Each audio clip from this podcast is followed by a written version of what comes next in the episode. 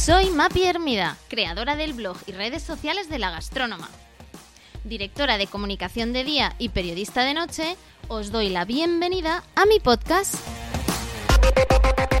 Un espacio donde periódicamente compartiré mesa para dos con personas que me inspiran y de las que aprendo cada día.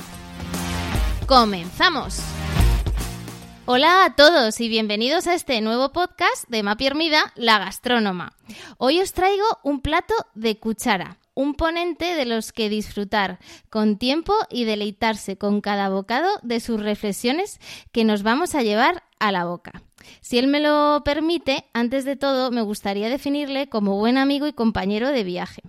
Además, es editor, librero, escritor erudito, al que con mucho respeto y con la osadía de una principiante me aventuro a entrevistar hoy. Jordi Nadal, buenas tardes. Buenas tardes, gracias por entrevistarme, Mapi. ¿Cómo estás? Muy bien, muy bien. En esta tarde de, viernes te veo con tu, con tu zumo de, naranja, eh, relajado. Muchas gracias por tu tiempo. Es un placer. He ido a pasear un ratito por el bosque, por un bosquecito que hay aquí al lado de casa, en un jardín semisilvestre, muy simpático. Y en el camino de regreso a casa, después de levantar un poco la cabeza y mirar las copas de los árboles del cielo, he escuchado la primera variación Goldberg de Johann Sebastian Bach, interpretada por Glenn Gould. Y eh, eso, esos tres minutos siempre dan mucha serenidad. Bueno, pues eh, Jordi, déjame hacer una breve introducción. Eh, tienes formación en germánicas, filología alemana, siempre dedicado al mundo editorial en diferentes casas, Círculo de Lectores, Random House en Nueva York, Plaza y Janés, Paidós. Eres un, ilustrado siempre rodeado de, páginas y concretamente de tus páginas eh, de plataforma editorial desde el 2007. Antes de empezar la entrevista, Jordi, como sabes en cada podcast, por este perfil de gastrónoma que, que, tengo en mi vida personal, eh, me gusta jugar con la, con la imaginación que nos da el podcast. Y, esta conversación yo me lo imaginaba en el clásico sofá orejero, un cheslón de, de salón. Eh, pero te voy a pedir a ti que, pues eh, tires de, esa imaginación que tanto te caracteriza y, me propongas un sitio para, disfrutar de esta, de esta bonita conversación. Hay una, una tienda de delicatessen en la calle del Pino, en la calle del Pino en Barcelona, que se llama La Bodega, si recuerdo bien. Muy pequeña, una tiendecita de 1930 que tiene cuatro mesas de, de mármol redondas poco de embutido, un poco de vinos, un poco de todo. Tiene mucha gracia, es un lugar muy pequeño, eh, que, es uno de los, un lugar simpático en el casco antiguo de Barcelona. Es un lugar en el que se puede eh, sentirse uno muy bien, en un lugar muy auténtico, muy antiguo, muy, muy entrañable, eh, nada replicable y es uno de esos 15 acaso lugares de Barcelona maravillosos como como este podría ser un lugar perfecto, pero podría ser, podríamos estar comiendo en el Señor Parallada o en las Siete Portas, o podríamos estar comiendo en Casa Alfonso. Son cuatro lugares muy bonitos. Pero de los cuatro digo el más pequeñito, pequeñito, que pequeñito, porque, porque, porque tiene gracia mencionar a los pequeñitos con el permiso de los grandes. Los cuatro son grandes en todo caso. Rainer María Rilke decía, porque del mismo modo que lo, que lo grande es grande, lo pequeño no es pequeño. Y los poetas alemanes, algunos, los buenos, sabían muchas cosas como demuestra este pensamiento de Rilke. Por tanto, digo, de cuatro lugares que me gustan mucho, primero el más pequeñito. Bueno, pues eh, los apunto en, mi agenda de, sitios pendientes para, ir en Barcelona. Jordi, leer es un acto de, libertad. Así lo afirmas en alguna de, tus ponencias, de, todo ese contenido que hay en Internet sobre ti en el que me he sumergido durante estos días. Eh, ¿Qué es para ti leer? Leer es un acto de generosidad, un acto de curiosidad, es un acto de libertad, porque entregas tu tiempo, tu vida, tu conciencia, tus ojos, tu mirada, tu atención, tu confianza a otra persona. Leer te vacuna de una enfermedad muy tremenda, el yo mimé conmigo mismo. Y te abre a la vida de otra persona, de un hombre, de una mujer, de un niño, de un mayor, pero quien sea. Y te invita a escuchar otra historia y por tanto te hace un camino de tu propia vida más amplio, más profundo, más intenso, más luminoso. Puede también ser más oscuro. Puede darte respuestas, pero puede darte muchas preguntas. puede darte serenidad y también inquietudes. Puede cambiarte. Puede interrogarte, puede herirte, puede hacerte reír o llorar. Puede ser ese libro, esa historia, una ventana al mundo, pero también un espejo. Puede ser un telescopio, ves más lejos, pero también un, microscopio, ves más intensamente, más dentro. Leer es un acto de ver cosas invisibles. Leer es reconocer cosas que no sabías que estaban ahí o que las intuías, pero las lees formuladas por alguien y dices, era esto, sí. Leer es vivir muchas más vidas que solo la tuya. Leer es salud, Jordi, ahora que parece que la salud está más en el punto de mira que nunca. Sí, porque en cualquier país con curiosidad y con ganas de mirarse el mundo de una manera más generosa, leer forma parte no solo y por supuesto del Ministerio de Educación y también del de Cultura, sino también debe formar parte del de Salud, del de Sanidad, por muchas razones. Primero, porque está demostrado que quien lee vive más, porque se sabe cuidar más, entiende más. Probablemente este, quien lee en general, si lee bastante y bien, o lo suficientemente poco pero bueno y bien, entiende más el mundo y te enfadas menos, yo creo. Si entiendes más el mundo, te enfadas menos. Y, y leer además te permite conservar un, aparte de que te puede dar consejos muy prácticos sobre nutrición, salud, alimentación, descanso, bla, bla, bla, respiración.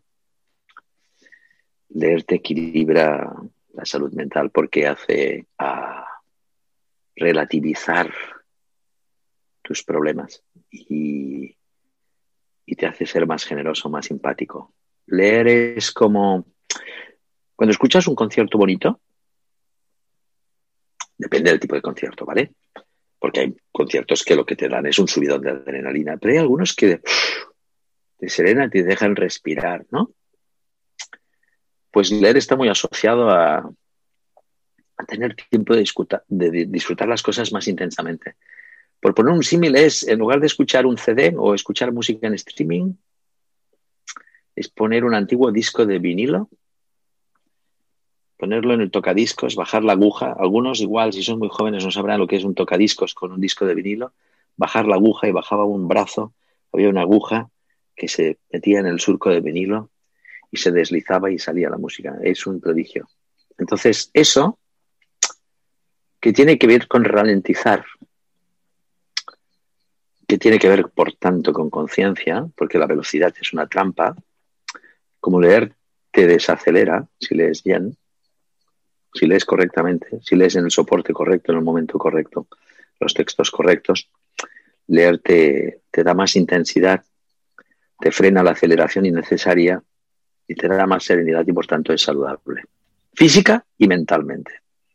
Hablas de que leer está directamente vinculado con el, con el tiempo, ¿no? pero con el tiempo de, de calidad. De hecho, en alguna de tus intervenciones hablas de tiempo cronos y tiempo kairos.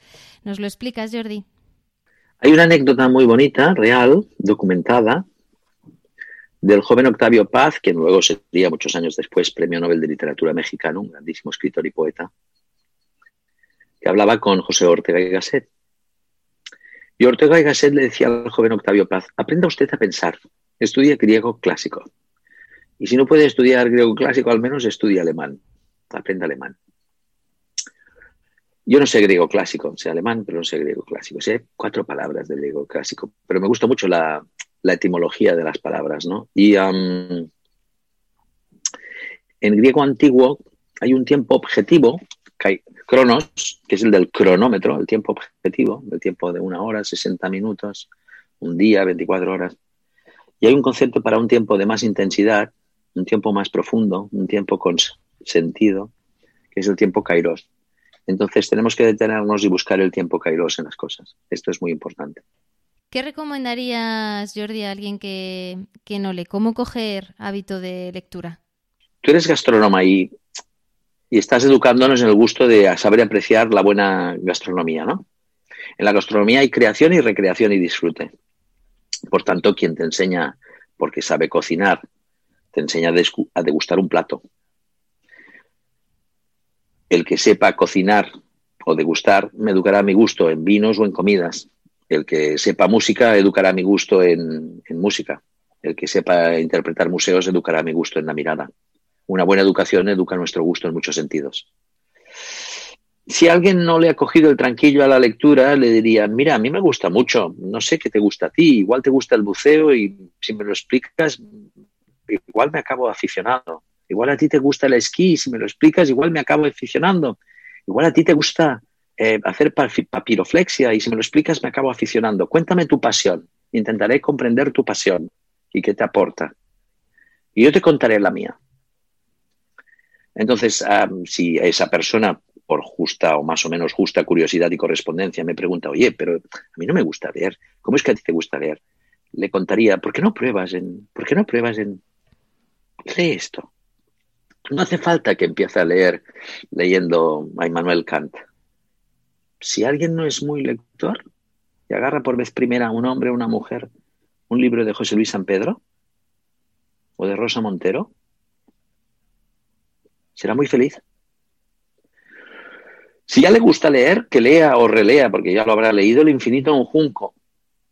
Leer es descubrir algo que alguien ha visto y ha sentido y que tú no lo sabías o no te habías fijado en ello, no habías reparado en ello, y te entrega algo que podría haberte pasado por algo, por alto.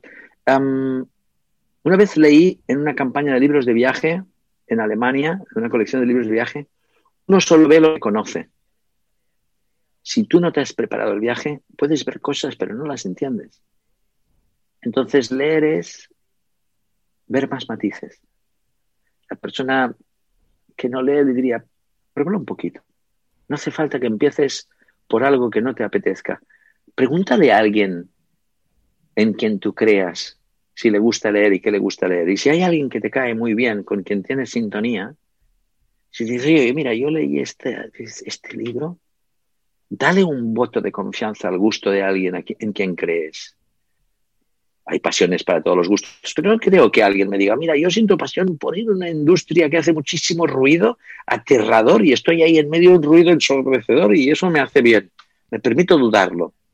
Pero subir a una montaña, hacer eh, jardinería, cocinar, esquiar, hacer escafandrismo, mm, cuidar animales, disfrutar de una relación con un perro, son cosas que yo no hago, pero que sé que dan enorme placer a otra persona, pues me encantaría que esa otra persona tuviese la suficiente confianza conmigo para decirle, tú no te puedes imaginar el placer que yo siento cuando leo, ¿por qué no pruebas? Hablabas, Jordi, del libro El infinito en un junco de Irene Vallejo. Muy generoso por tu parte porque sé que Irene no, está en tu catálogo de, la editorial. Ella habla de la biblioteca de, Alejandría y del valor que entonces se les daba a los libros. Eh, ¿Les damos ahora el mismo valor, Jordi? Algunas personas sí y otras no. Y de nuevo, eh, quien no lo conoce pues se lo pierde. O sea, hay gente que puede vivir en Madrid igual no ha ido al Prado o hace mucho tiempo que no ha ido. No hace falta ir al Prado y pegárselo de cabo a rabo o en otra ciudad de, España o del mundo. Hay que reencontrarse con los lugares y celebrarlos y hay que descubrir los lugares. Eh, la biblioteca de Alejandría debió ser una maravilla, pero hoy hay muchísimas bibliotecas disponibles. Y eso lo cuenta muy bien el Infinito en un Junco, que es, yo cuando lo leí pensé, del mismo modo que en la Biblia hay el cantar de los cantares, que es el sumum de la declaración amorosa. El infinito en un junco es el cantar de los cantares de los lectores. Es, ah, es la perfecta declaración de gratitud a todo lo que nos dan los libros. Entonces, yo no me puedo imaginar exactamente cómo era la biblioteca de Alejandría. Pero hay bibliotecas que ya me dan un placer infinito, como las buenas librerías. Entonces, yo creo que queda sobradamente demostrado que estar entre libros, para quien lo sepa apreciar, te produce como mínimo un placer no inferior al que le guste la naturaleza y esté en un parque natural maravilloso. Hay una frase que me gusta mucho y es que la palabra es el vestido de los pensamientos. Tanto tú, Jordi, que te dedicas al mundo editorial, como yo al mundo de la comunicación, eh, sabemos de su gran poder. ¿Tú disfrutas de ellas? Claro, sí. Ah, Juan José Millás decía en un artículo que el mundo está hecho de palabras, por tanto, quien domina las palabras domina la realidad. Todas están las palabras porque son muy poderosas, porque crean, crean muchísimas realidades. Gregorio Lurí, un autor importantísimo, importantísimo, un pensador importantísimo, un pedagogo, un filósofo importantísimo, tiene un libro maravilloso sobre el arte de leer que dice que los niños y las niñas hasta los nueve años aprenden a leer. Y a partir de los nueve años aprenden leyendo. Esto es, quien no ha aprendido a leer no va a aprender. Porque aprender es entender las cosas en un contexto. Si tienes más palabras, tienes más matices, tienes más capacidad de comprensión y estás más vestido. Tienes muchos más, tienes un fondo de armario mucho más grande. Puedes ir fashion convencional, de etiqueta, puedes ir de verano o de invierno, puedes ir de muchas formas. Quien no tiene palabras, hay formas de expresión que no tienen palabras, pero con palabras se pueden decir muchísimas cosas. Por supuesto que un mimo como Marcel Marceau podía darte muchísima emoción,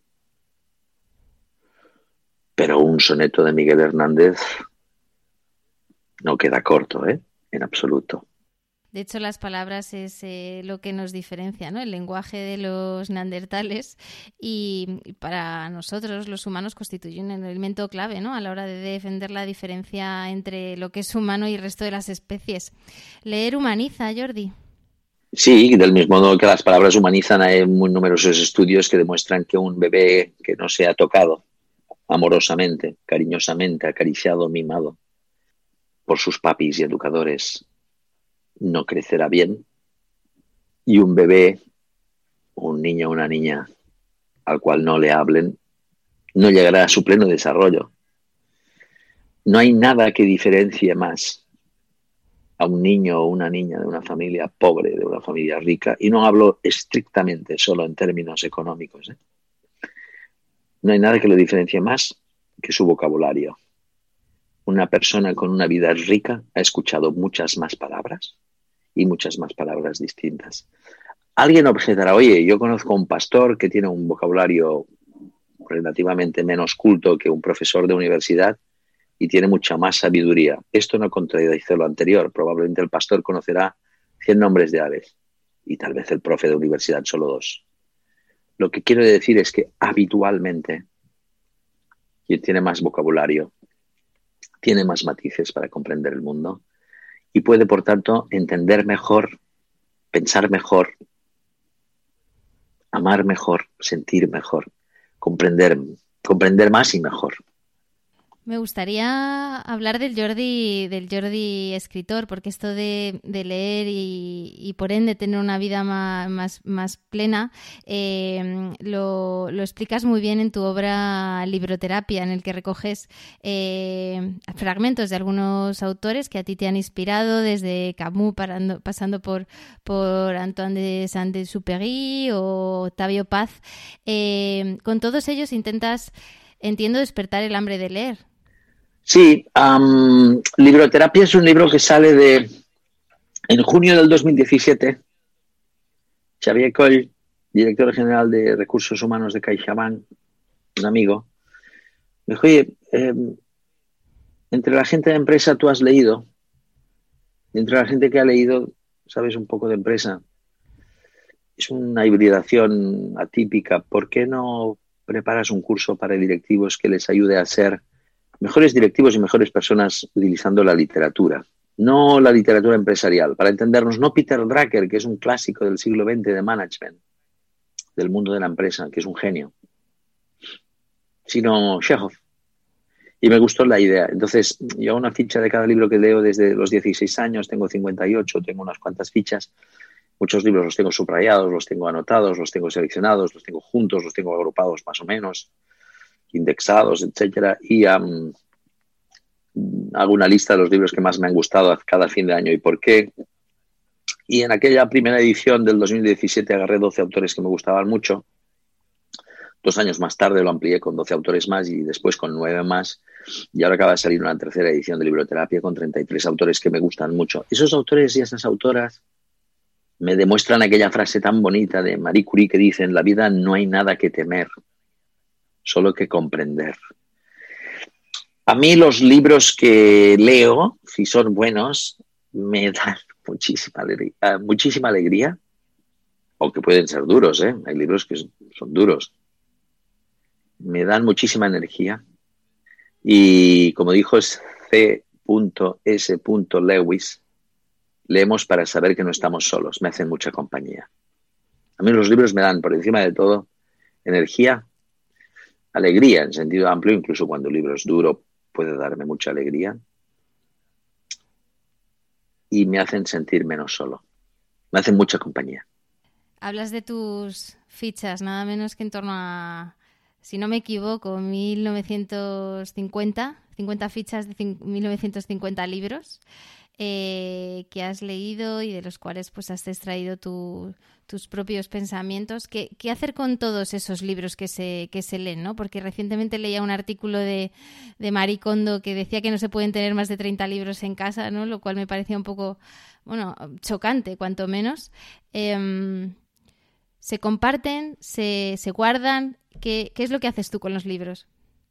Si tienes espacio, si tienes sentido de, pertenencia y de ilusión, si tienes, si sientes afecto por esos libros, si están subrayados y forman parte de tu vida, Maricondo es una de las opciones en la vida, es la opción de ordenar la casa y tira muchas cosas pero en el mundo creo que hay 7.000 millones de personas y yo no tengo que vivir con maricondo. Eso es una ventaja.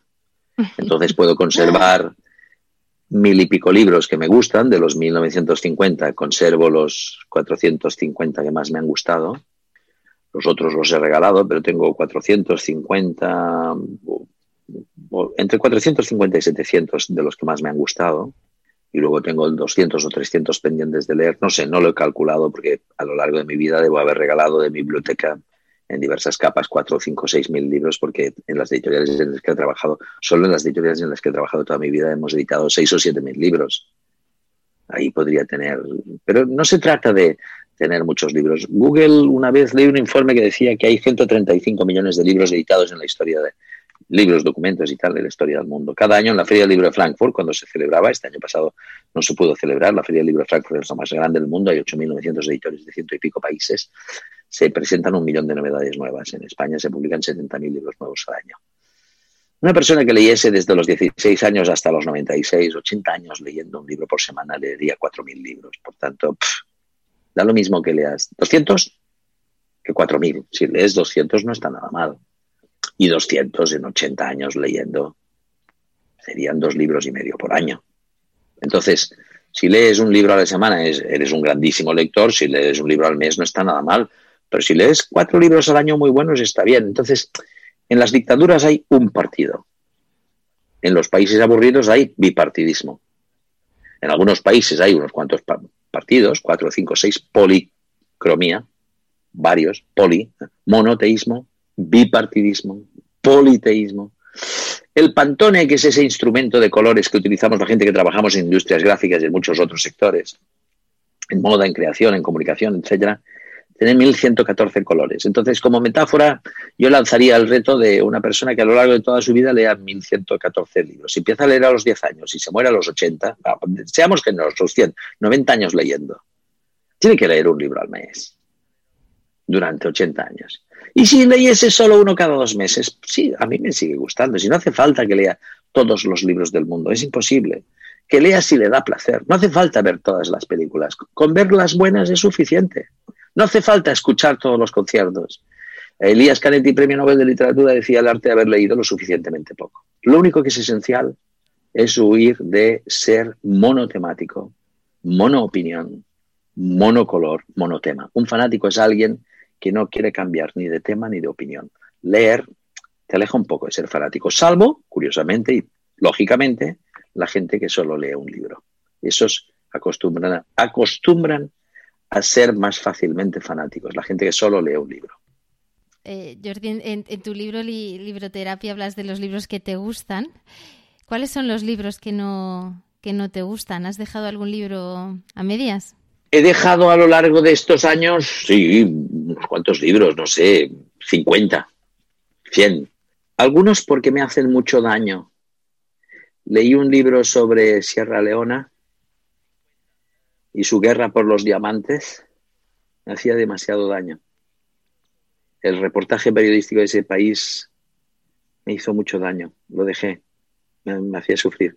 Luego he leído libros, yo he estudiado germánicas, he leído una obra de Hermann Broch, La muerte de Virgilio, que es un libro importantísimo, pero me parecía aburrido y no pude. Y pongo, por ejemplo, dos, dos obras. Ahora acabo de dejar inacabado un libro que dice todo el mundo que es muy bueno y a mí me aburre, y lo dejo, me, me aburre. O sea, me, me aburre. Tengo siempre un calendario.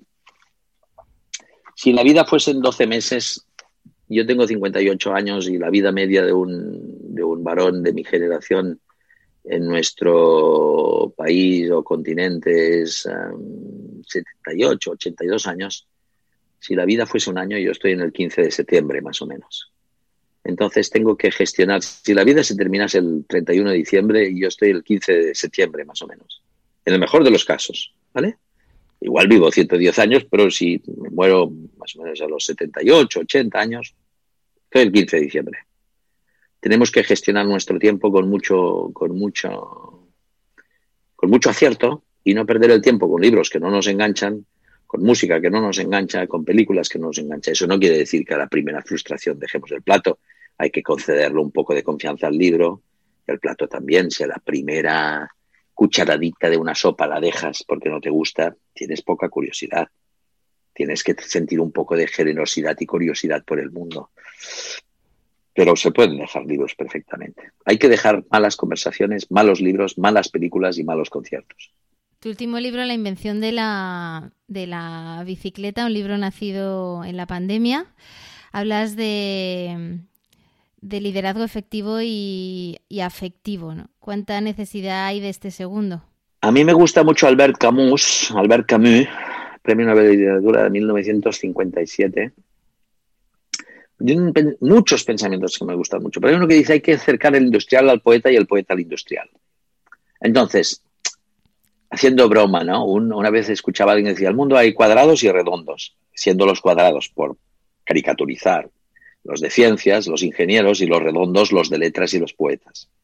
Yo creo que los cuadrados y los redondos se tienen que acercar, que los de ciencias y letras se tienen que acercar yo creo que en el consenso y en el escuchar, en el escucharse, hay algo impresionante que es aceptar que el otro puedes entender su punto de vista.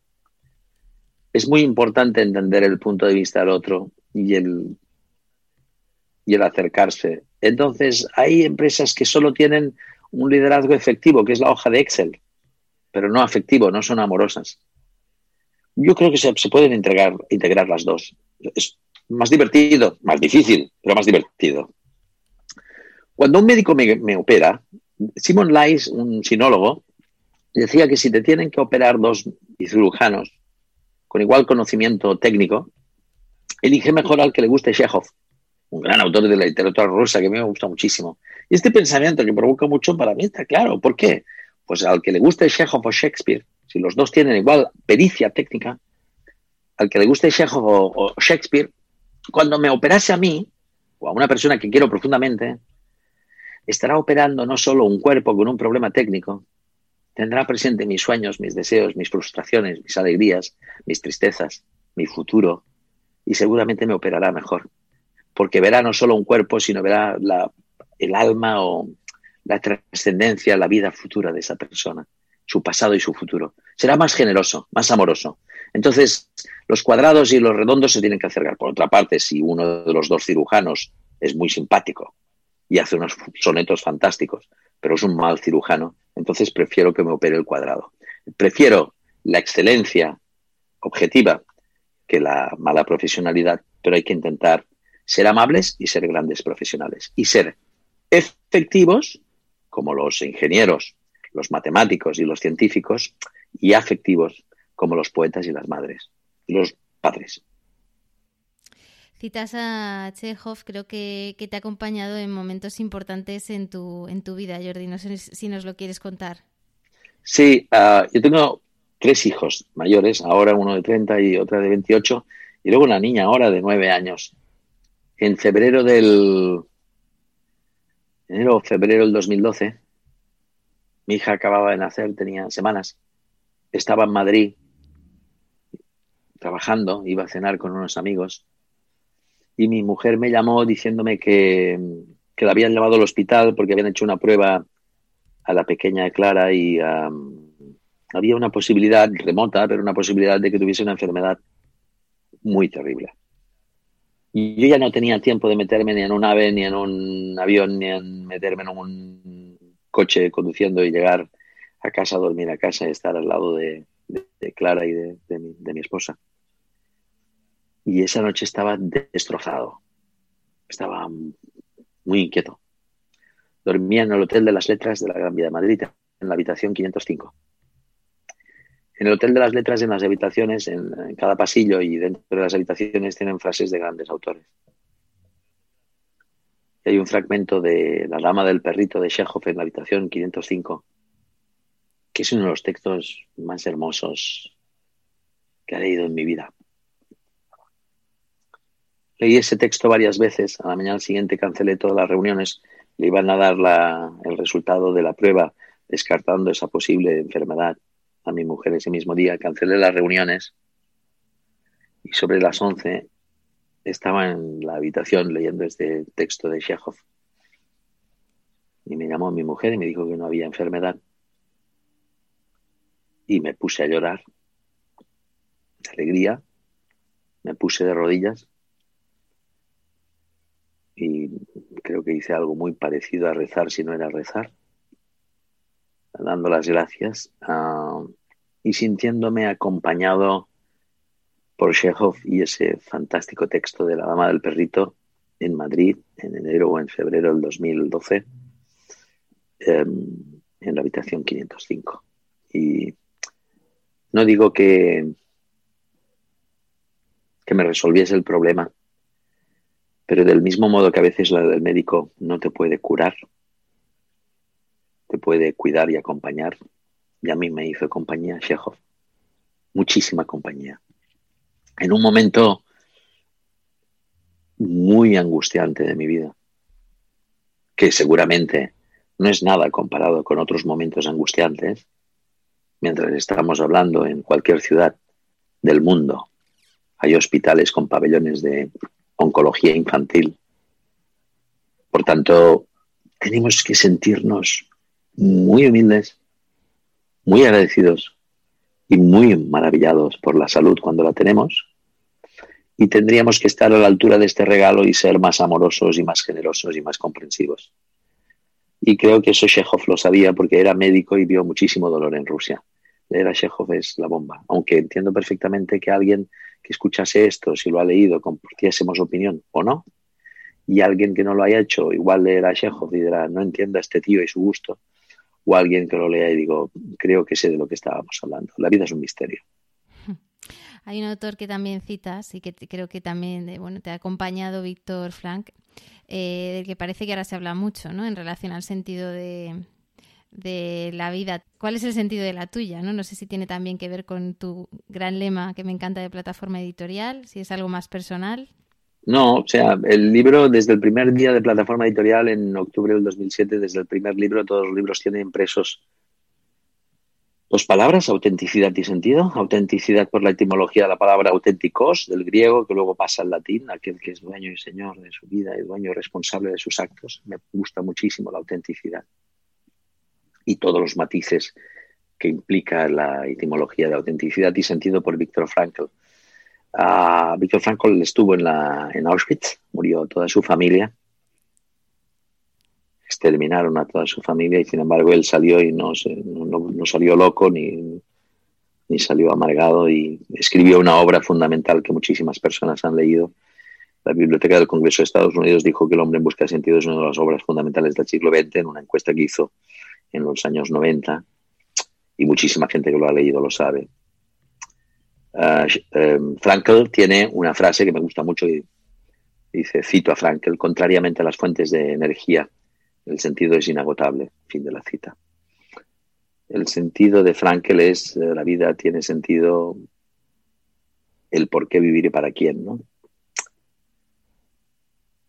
Para mí, en la vida tiene sentido, uh, a mí me gusta decir en catalán, fe en fa, hacerme hace. Yo no sabía, lo he dicho mucho tiempo esto, no lo he leído antes, pero seguro que lo he dicho a alguien, seguramente. Tampoco sabía que Vicente Alexandre había escrito um, Hacer es vivir más, nuestro premio Nobel, uh, no me acuerdo del año, del setenta y pico. Hacer es vivir más, que es un pensamiento muy bonito. Entonces a mí me hace hacer, me da entidad, me da fortaleza, me da alegría, me da profundidad, me realiza hacer cosas y hacerlas con autenticidad y sentido. Y me hace y me da muchísimo sentido querer a la gente que quiero y aprender a querer a más gente. Me da sentido hacer cosas bonitas. Ser editor me da mucho sentido porque yo creo que las dos profesiones más bonitas del mundo en sentido amplio es ser maestro y médico. Yo no soy ni maestro ni médico, pero me gusta mucho la educación y la salud en sentido amplio. Y creo que si frotases estas dos profesiones del polvillo de estas dos profesiones, se podría salir una levadura muy similar a la que con la que sale un editor. No curamos a nadie, pero acompañamos, no educamos a nadie, pero damos muchísima materia filtrada. En el mundo hay demasiada información, estamos envueltos de agua, pero es como la, de, la que hay a tu alrededor después de un tsunami, no es potable. Y editar es ah, compartir agua potable, filtrada, menos y buena, menos y mm. filtrada, menos y limpia. Vamos a hablar del mundo, del mundo editorial, eh, negocio complejo, eh, audiolibros, libro papel, digital. ¿Cuál es, ¿Cuál es tu visión, Jordi? Los libros han aguantado muy bien el 2020, el año de la pandemia, por muchas razones. la gente que tiene un restaurante, la gente que tiene un hotel, la gente tiene que, que trabaja en aerolíneas o en transporte. Yo no me puedo hacer a la idea del sufrimiento que ha significado y significa, y lamentablemente aún significará en el momento que estamos grabando esto, esta pandemia. No puedo estar en la piel de todas las personas. Cada uno conoce su, su, realidad. Pero el libro aguanta por varias razones. Primero porque, porque te hace mucha compañía. Segundo porque tiene que ver con ah, distraerse y o aprender. Tercero, porque tiene que ver con salud mental, te equilibra, te pone en contacto con, más cosas y personas que solo tu vida, aquello que decíamos del yo mime conmigo mismo. El libro es eh, más importante que nunca. Eh, hace poco hablaba con una persona y decía, el mundo está tan mal que la educación y la lectura es más importante que nunca. El libro tiene muchísimo futuro, muchísimo. Algunas personas no leerán ni que les esfuerces y los que son lectores nunca dejarán de leerlos. Y si alguien lo duda, que lea Fahrenheit 451 de Ray Bradbury. Leer, le decía a un niño, a Emily Teixidó, un amigo mío que era autor, que fue un gran pedagogo, director de una escuela en Barcelona y muchas cosas más. Un niño le dijo un día a Emily Teixidó, que escribía libros también para niños, decía, leer es querer que el mundo no se acabe nunca. El mundo, si, si en el mundo hay buenos libros, el mundo tiene futuro. El mundo nos importa mucho que se termine la pandemia, nos importa mucho el medio ambiente, ¿no? el cambio climático. Pero también nos importa la felicidad de las personas, la educación, el amor, la justicia social. Solo hay que pensar en los países en los que se han quemado los libros. Tardas muy poco en, después de quemar los libros, quemar a las personas. ¿Cuáles son los enemigos de los libros? La ignorancia, la comodidad, la indiferencia, el cinismo, la, la prepotencia, la crueldad, la soberbia, el orgullo. En leer hay un acto de humildad, en leer hay un acto amoroso. Los enemigos de los libros son los enemigos de la, de la democracia, los enemigos de los libros son los enemigos de la libertad. Los enemigos de los libros son los enemigos de, la, de la comprensión. Es mucho mejor ser comprensivo que tolerante. Tolerante tiene una connotación de que ah, te dejo te dejo, soy magnánimo y te dejo. Mucho mejor que ser tolerante, ser comprensivo, que es bastante más difícil. O sea, si eres comprensivo, eres infinitamente más generoso que si eres tolerante. ¿Todo el mundo tiene derecho a escribir un libro? Sí, incluso a intentar publicarlo, pero publicarlo es un poco más difícil. Todo el mundo tiene derecho a escribir un libro, asumiendo que igual no es tan bueno como supone. O sea, todo el mundo puede hacer una tortilla de patatas, hasta yo. Lo que pasa es que yo no lo sé hacer, no me sale bien, no lo he probado y si lo pruebo y me aplico, igual me saldrá bien pero no me saldrá tan bien como quien tenga talento para hacer tortilla de patatas. Todo el mundo puede tocar al piano, pero no todo el mundo puede ser Bach. Todo el mundo puede darle al balón, pero no todo el mundo es, ponete el nombre del jugador que os guste. Todo el mundo puede pintar un cuadro, pero no todo el mundo puede ser Goya o Francis Bacon. O ¿no? Es decir, todo el mundo puede agarrar una cámara, pero no todo el mundo puede ser Coppola o Stanley Kubrick. Todo el mundo puede escribir una obra de teatro, pero no todo el mundo es Ibsen o Chekhov. Todo el mundo puede hacer todo, pero que lo sepa hacer. No todo el mundo puede llevar un avión. No todo el mundo puede operar a una persona. Todo el mundo puede escribir un libro si sabe escribir y se tiene un ordenador o papel y lápiz, sí.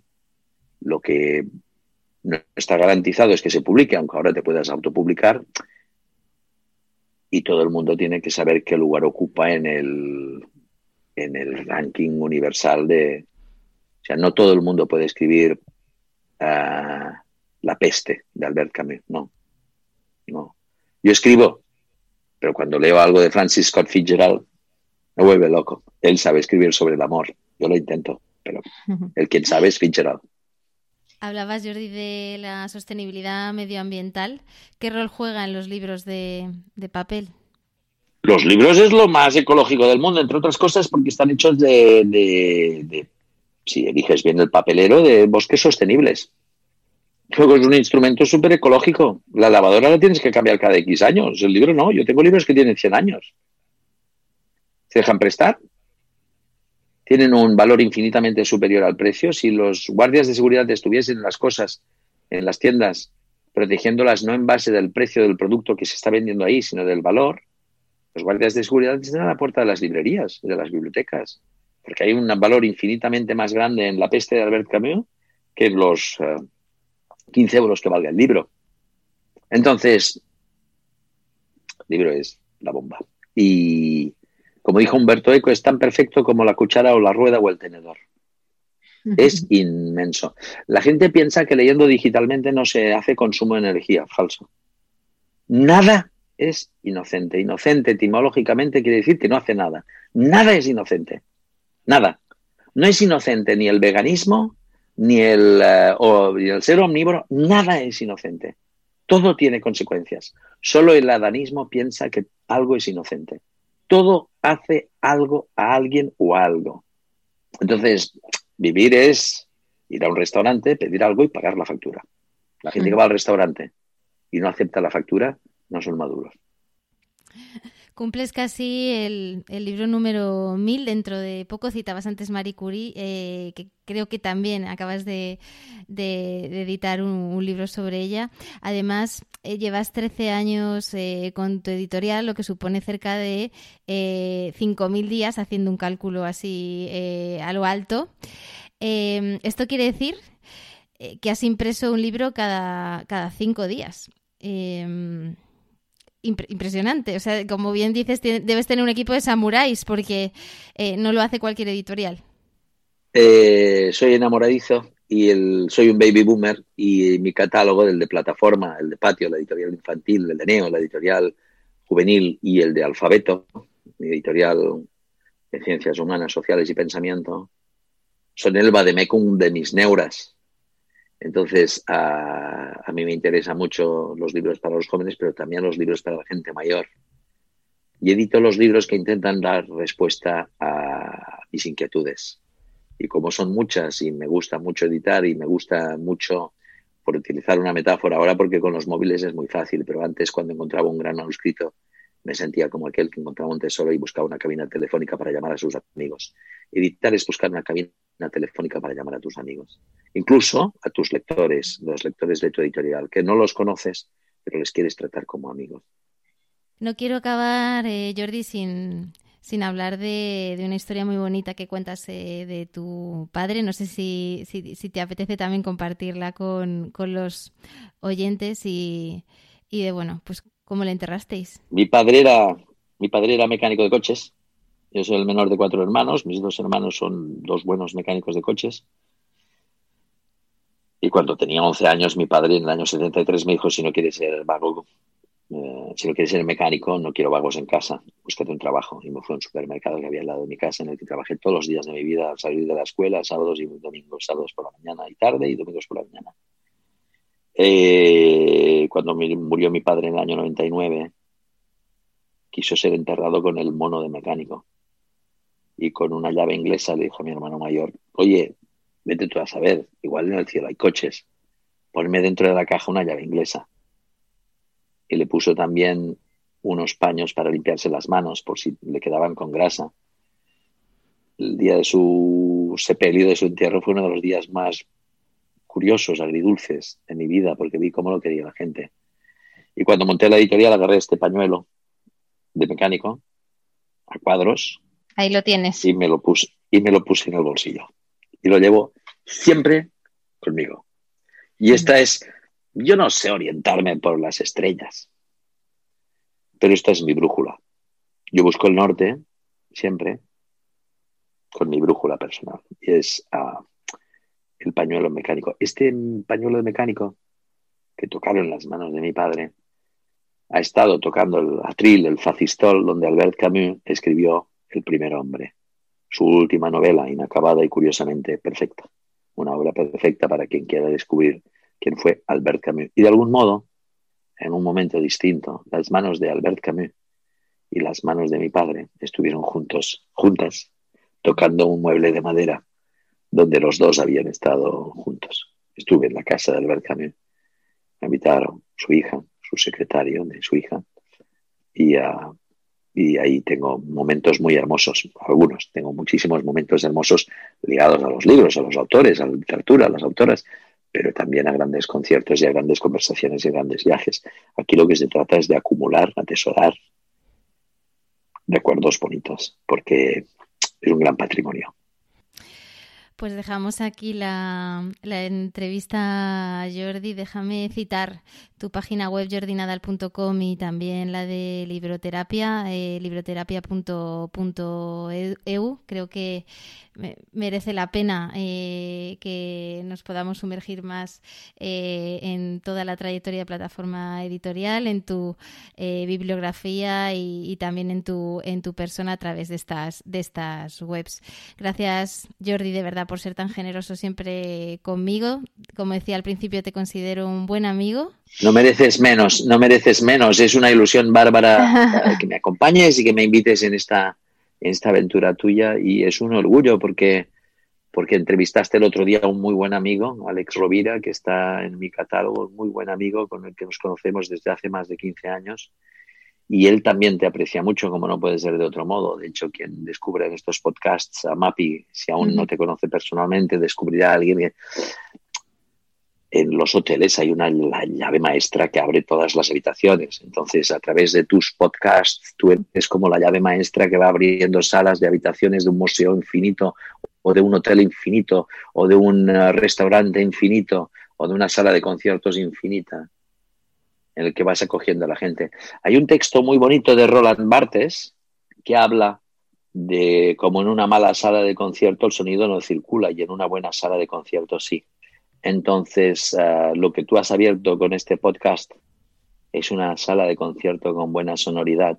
Y Bartes dice que la amistad es un espacio de sonoridad total.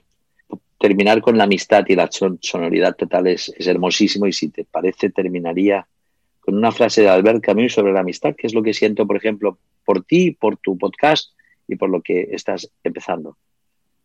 Albert Camus dice sobre la amistad, cito, Allí donde se detiene un mundo, nace la amistad. Obstinado deseo de transparencia que define nuestra libertad. Nuestra casa avanza. Fin de la cita. auguro que tu podcast será una casa en la que avanzarán muchísimas personas. Y por tanto, qué bonito es estar este rato bajo tu techo. Gracias.